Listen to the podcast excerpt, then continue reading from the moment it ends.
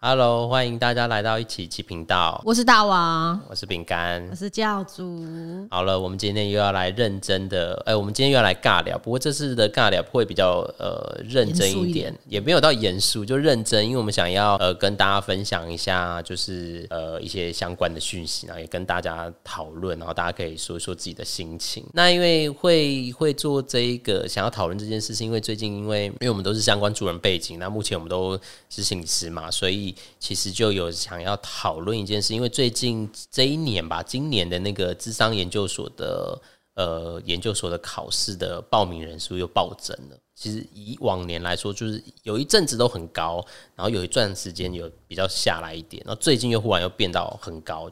所以我就对于这个现象有一些好奇。而且而且除了高以外，这个系所通常都是那个学校报名人数最多的一个所。对啊，所以我在想，这是不是也是一个呃时代的一个趋势？就是其实大家对于心理开始有一些认识，那那个认识也让大家开始想要往这条路前进了。嗯，我觉得应该多多少少吧，因为蛮多艺人都会在节目上说他有去咨商，然后像可能像邓慧文医师也蛮蛮蛮常上节目的，所以好像台湾应该现在比较蓬勃，开始蓬勃发展啊。我也会发现，好像这几年很多偶像剧就都开始出现这样的角色，嗯，或是像之前韩剧不是有一个那个精神病那个没有关系那个，哦，他比较是社工师，对，所以我觉得多多少少可能大家可能比较可以接受这个东西，嗯嗯嗯，也很好奇这个职业啦。我想也随着那个可能就像刚刚叫做那个呃剧呃剧啊，就是韩剧日就是台湾的啊像《与恶的距离》，其实也慢慢带出一些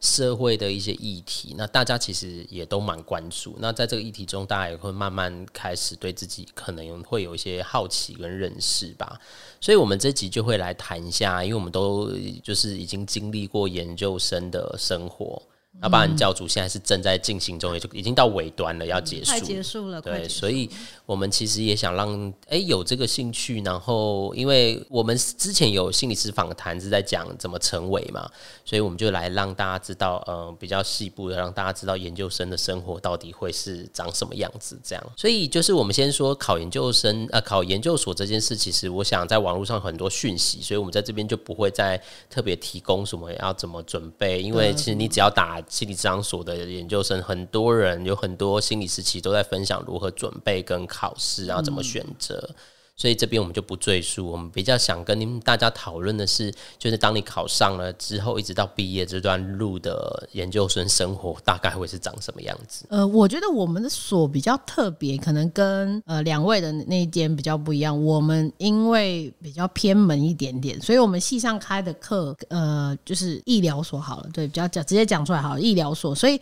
我们为了要符合考试院的规定，所以我们其实要花比较多时间去修跟心理智商所有关的课程。医疗所是那个艺术治疗，对艺术治疗所，所以因为我们的课程名称都不符合考试规定嘛，所以可是他也不可能为了考试去改名称等等的，所以我们就是要额外去修学分。所以我等下也可以分享，就是为了修学分。你要去哪里跨校选修课程？我觉得这个部分也可以跟大家讲，就是可能你们所上没有这些老师，可是你真的很有兴趣，你可以就是去呃邻近的别的学校修课这样子。对我们系上比较特别。那其实大部分我觉得硕一进去就是先认识系上老师吧。有些学校好像硕一就在开始找指导教授，对，但我们没有，我们就是先上课，先修必修课。我我在想，就是我先让大家知道研究所研究生生活的大概样貌，然后因为我们每个人在不同的学校会经历不同的感觉。那我先说了明一下，就是如果当你想要往这个领域前进，你考上心理呃考上智商研究所之后，一年级通常就比较大量，一二年级通常比较大量的在修课啦。那因为呃，台湾的研究所就是定要有完成一个硕士论文，你才会毕业嘛，所以就是通常很多人就是在认识老师之后，就会开始就是刚提大文提到会开始寻找跟你比较契合的指导教授去，可能未来会协助你做这件事。那等下在论文这部分也会有一些说明，因为我们每个人的论文的形完成的方式形式不太一样，对，那。研究生，呃，研究生，因为我们是心理商所是有要需要实习的，所以通常我们的行日程就是一年级就是通常都很专心的修课，然后二年级就会开始在修课之余，也要开始做一个兼职的实习，嗯你就要到呃一个企机构去做，可能一个礼拜一天吧，还是两一个半，大概都一整天或两个半天。数的，天算时数。对对对，八到十二小时的实习，就等于是你边上课边实习。然后三年级就是一个全职实习的过程，你会只有一一个礼拜会一天回学校去做这个实习的课程的讨论，然后但是你有四天会是在你寻找的机构实习。那目前呃，大部分实习的单位就是以社区单位为主，然后学校跟医院嘛，哎，对，医院也有。的这三个部分可以做实习。那其实这样听起来好像。呃，是已经蛮紧凑，但通常你在一年级在休课的时候，你因为你要中兼职实习，所有的实习都是有点像你要找工作一样，你要把你的履历投出去，你会经过面试的过程。那尤其是兼职实习是最困难的，因为它呃开放的单位没有那么多，但是其实研究生很多，所以通常很多人就是有开的都抢很快，然后如果找不到的，就变成你要透过你认识的或老师的协助，可能去找一些其他没有开要去问。所以这个会是大概在呃一呃智商研究所进去之后，你一定会必经的三个历程，然后再加上最后的硕士论文。那有的人是硕士论文会是在实习的过程中三年就完成，但有些人可能是全职实习之后才开始进行，那就可能会拖到四年、四年半或五年都大有人在大有人在这样。所以大概进入研究智商研究所的生活，大概基本上一定是要三年的啦，因为你要全职实习，所以也会这样，也会让大家知道，就是大家他的行程呃呃过程是这样。那也会有些研究生会在想要不要工作嘛，这也会是有一部分人关心，就是你在做全职工作，到底有没有办法念研智商研究所？有的人是做得到的，但是在全职实习，你势必一定要。放弃你的工作，或是跟你的工作讨论，或是刚好你的工作是可以在那边实习的，这这都可能或是假日的对，或是调班，就是因为实习，如果就是看你实习的单位是不是排班制。如果说像在学校就不可能排班，它一定是周一到周五都要上课嘛。那那你的工作是不是能够调成晚班或是假日？但是就是对啊，但这比较难，因为你全职实习是有四整天，会是在一个单位，你你投的、你选择的单位的，所以真的这个部分就比较辛苦了。嗯所以大概也让呃对这个领域有兴趣的人，大概知道目前我先说明一下整个研究所生活大概会必经的这个路。那其实很多人考上也会在这个路径中去思考自己到底真的有没有想要成为心理师这个工作，因为不是每个人毕业就真的都往心理师走，还是有些同学是没有的。嗯，我有听说，就是毕业考到照之后去当就是咖啡师，就是因为可能在写论文的时候就会开发你的第二专长。对，这个就是你压力太大、啊、等等，就会开始去做一些让自己比较放松的事情。可能做一做，发现哎、好像也没那么喜欢智商所。对，其实很多人有兴趣，但进来之后就是一个呃历程了。你会在这个三年不等的历程中，开始去感受你自己到底喜不喜欢做。因为你在实习的时候，就正式在接触你的来谈者，你会开始跟他们在这个过程中，你也会感受，会一定会碰触到自己的状态啦。我觉得从硕一开始就会，因为你有些报告就是要分享自己的一些跟自己心路心路历程啊，或是说你在修家族治疗的时候，我觉得就是一个开始，他可能会先画家庭图，然后就可以开始认识自己的家里，然后像我们医疗所可能就是一些创作，那创作一定都是自己的东西，你就会开始去探索说，哎，这个作品跟自己的关系。嗯，就是都我我我常跟那时候常跟教主在聊天，我说你念的智商所，有时候开关被打开，有时候会有点回不去，每天都在好像又变成有种应一定要，或者是在这个锁上你会在这氛围觉得好像一定要做什么，在那个练习呃，怎么样子去帮助别人的过程之前，也是怎么样子去认识自己，然后嗯。帮忙自己有一些在生命的整理也好，或者是认识也好。而且我听说，应该不是听说了，大部分的智商所的老师都会建议，呃，大家要去被智商，嗯，就是你要有智商的经验，就是修课同时你可能要有去智商。所以我其实那时候蛮抗拒的，因为好了，到现在也是还蛮抗拒。就是因为我觉得，在当你去被智商的时候，你很多东西都会被开撩出来，对对对。然后你可能啊，你今天安排早上十点就是去学校做免费的，就是学学学校都有一些资源呐、做完之后，可能你是下午一点半的课，你可能都还没有荡下来，你就要去又把自己活在比较现实的状态下去上课。我觉得这对我来讲，那个切换频率，其实频道其实蛮辛苦的。不过这也这也是真的，就是一般来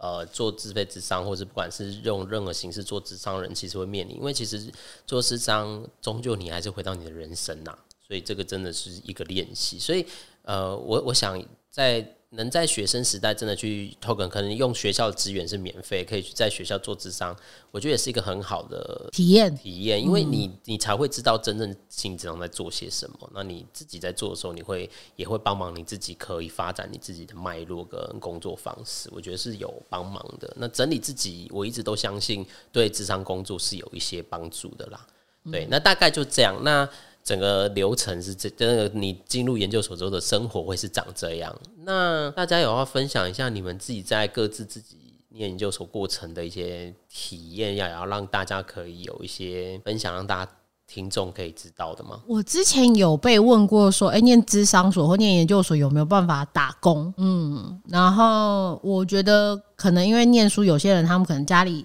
没办法支付这么多，然后所以其实打工是应该是不难啊，就是还是有机会可以打工，只是说因为有时候课业真的会比较重，嗯，然后像学校有些也会有助教的职缺，如果有大学部的话，因为像我以前在大学在呃零星系的时候，就蛮多呃研究所的的同就学长姐是我们的助教。他就有奖学金可以领，对，然后我自己是有兼差啦，就是但是是那种类似家教，就是时薪比较高，但是不用花那么多时间。那教主呢？就对于如果这个领域有兴趣，你会给他们什么样的建议吗？或是你觉得有没有什么体验是可以让也让他们可以，因为每个人历程不一样，不一定会遇到，但有没有什么你觉得可以让他们知道的？我觉得很多，包括我自己当初想要念这个领域，也都是保持着一个想要助人的心嘛。我相信在座你们两个也是这样。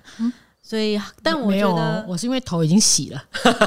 大学已经念四年了，你就会不得不再洗三年，要不然大学就白念嘞、也不一定啊，你可以像我一直都跨领域啊，啊我也是高中啊念工科，然后大学念商科国贸，然后研究所去念这个，所以也没有白念啊，就是只是那是一个人生的选择，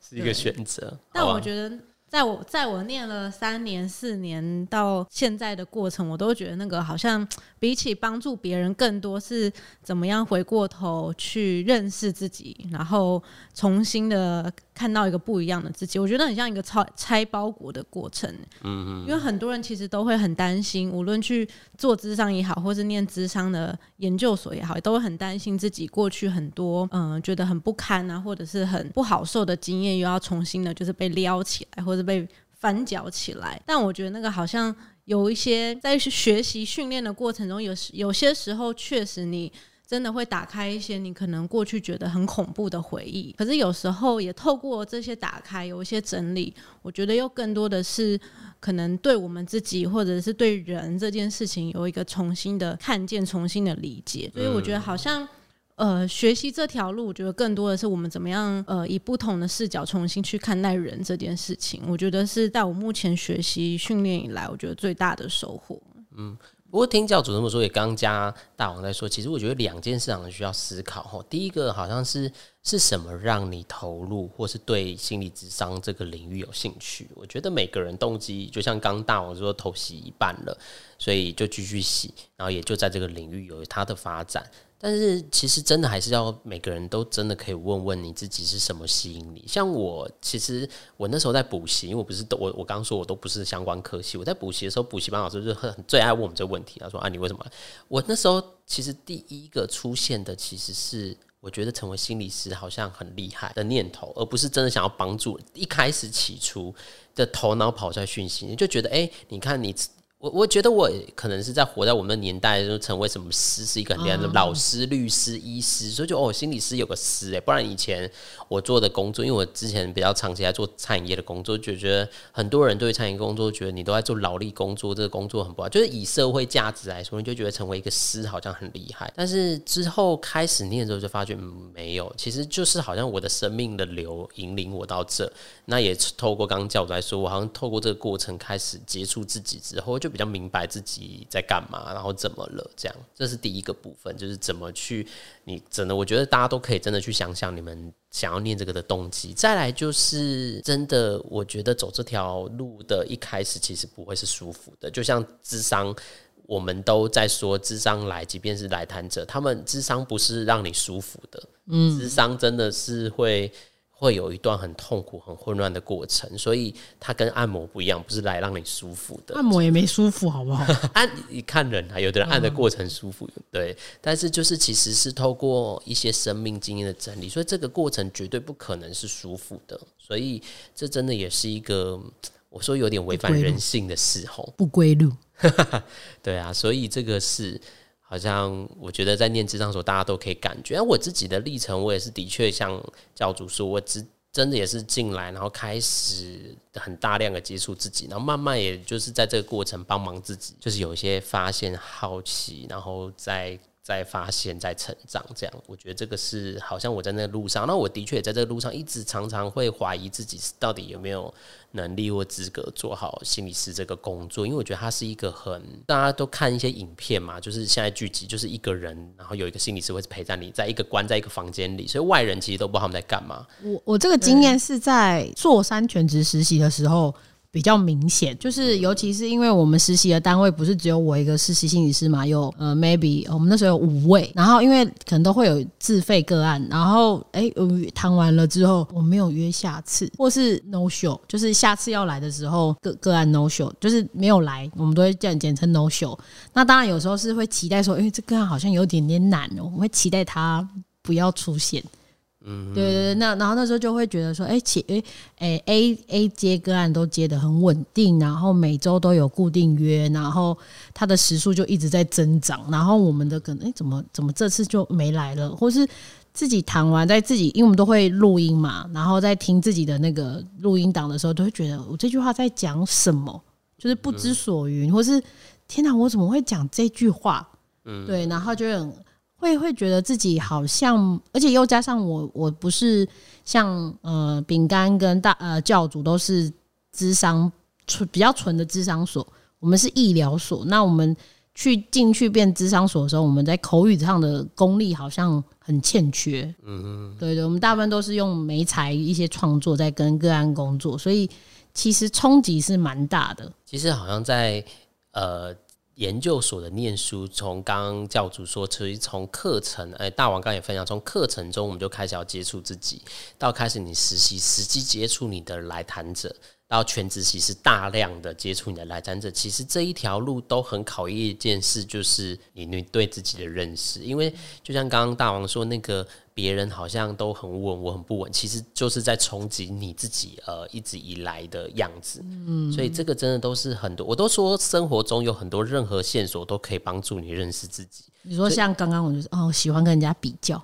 这不一定，这可能也也，但也有可能，对啊，就是这个都是一些线索，所以其实我觉得这真的都是一个对要想好。但你当然也是可以且走且看啊。不过这条路进来，我还是真的跟呃准备会有兴趣的人知道，哎，要说一下，就这条路真的不是心，不是容易的路。我我蛮会是舒服，就是其实因为我我都是算半工半读，在自己缴学费嘛。然后像我们毕业之后。其实我有些认识的弟弟妹妹想要念智商所，都会嗯开玩笑的说这是不归路啦，就是说你的财力或是你的口袋不够深，就是真的不要轻易的冒险，就是走这一条路。嗯，对，因为你看研究所念学费。然后，如果系上有一些取向学派没有教，你可能就是会想要再去外面一些比较专业的机构去进修，然后那个动辄就是好几万块，好几万块，累加起来就是可能呃，maybe 你头期款都有了，买房子的头期款哦，对。这个不归路，除了可能呃，我我觉得当然还是你们都可以用你的方式学习。如果真的付不起那个很贵的，还是可以用一些方式。但是我觉得那个不归路，好像我觉得的确在这个资投入智商所这件事，的确会真的花的比较多钱，跟其他研究所可能一些商科或什么气管那些，我觉得还是有一些差异。因为我们做的是专业工作，所以在整理自己或专业的技术学习上的确真的是很投入，真的会比较多的。那另外一个不归路，就是我刚刚说的，就是你进入了之后，当你开启了开关，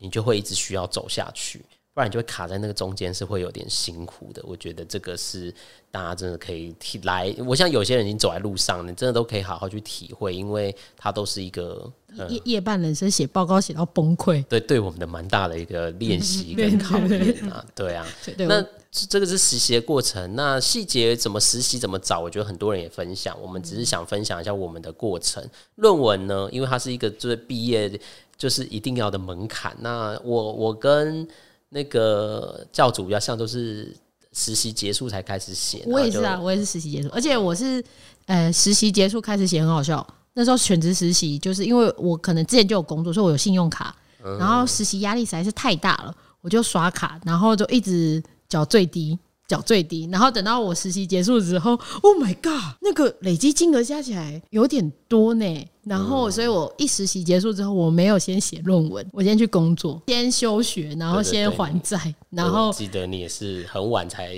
毕业，对。然后就看了同学一个一个哎 proposal 了，我说我靠，每个人都进度就是有进度。然后我一开始还会跟他们去 meeting，然后每天增加个五百个字，就觉得自己好像有有在写论文。然后后来到呃，我是我们班最后一个毕业的，就大家都 proposal 完了，然后也 final 完，也都拿考到心理师了，然后我才去。开始去 proposal，对，总共就是念了四年半。因为论文真的是一个不容易的过程啊。那我跟那个呃教主是写一样的论文的方式，就是真的是去整理自己的生命经验，变成一本论文。那就想问问看教主的心得是，也给未来在做论文的选择一个。写自己通常我们跟大家都是大概是自我叙说、叙事、叙事研究。因为我觉得这个也会牵扯到刚刚所提的，到底你的动机、你的目的是什么？那有些人当然很想要赶快毕业，那有些人是想要透过论文这这件事来再做一个整理自己的过程，这样。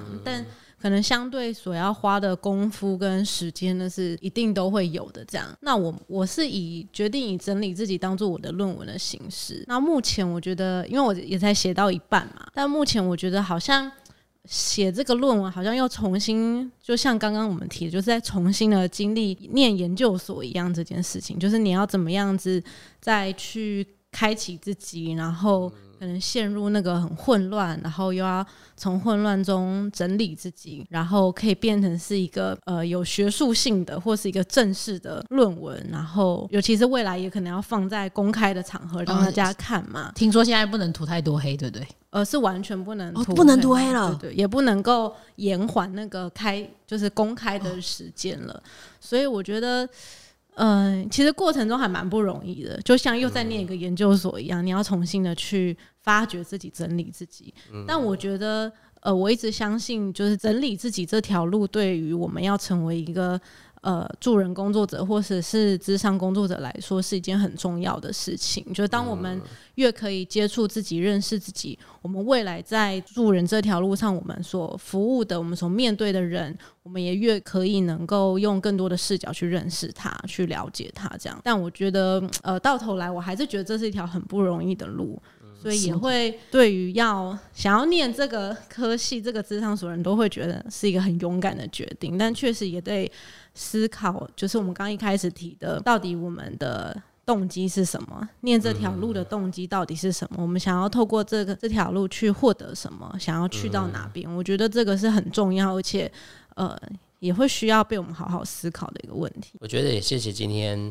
呃大王跟教主的分享，然后我也的确觉得在论文路上你有很多选择啦，没有一定一定要做自我叙述的方式。那你也可以做很多执性对你有兴趣的人做执性研究，或者做一个统计研究都可以。那就看你的目的是什么。那呃，跟大家分享也只是让大家知道研究生会有一些经历，也就必须要走过的路，那就提供给大家参考。那真的就是还是回到自己，好好对自己有一些看见跟整合。其实就像教主说，那个做自己自我叙述也是一个看见在整合，看见在整合。那个真的也是训练自己，陪伴自己去度过那个过程。就像我们成为一个心理师，去陪伴一个来谈者，去探索他的生命故事，其实是一样的路径，是很像的。所以。嗯，我觉得都可以为你自己的研究所生活做一个你自己的决定。那就献给这些有兴趣或者已经走在路上的人，可以有一些呃，开启大家一些可能思呃小思考啊，或是什么，可以多感觉一下你自己走在这路上，你的心情又如何，你的感觉又如何呢？那我们这集就要先到这边喽，那我们就下次见喽，下次见见。那记得订阅加，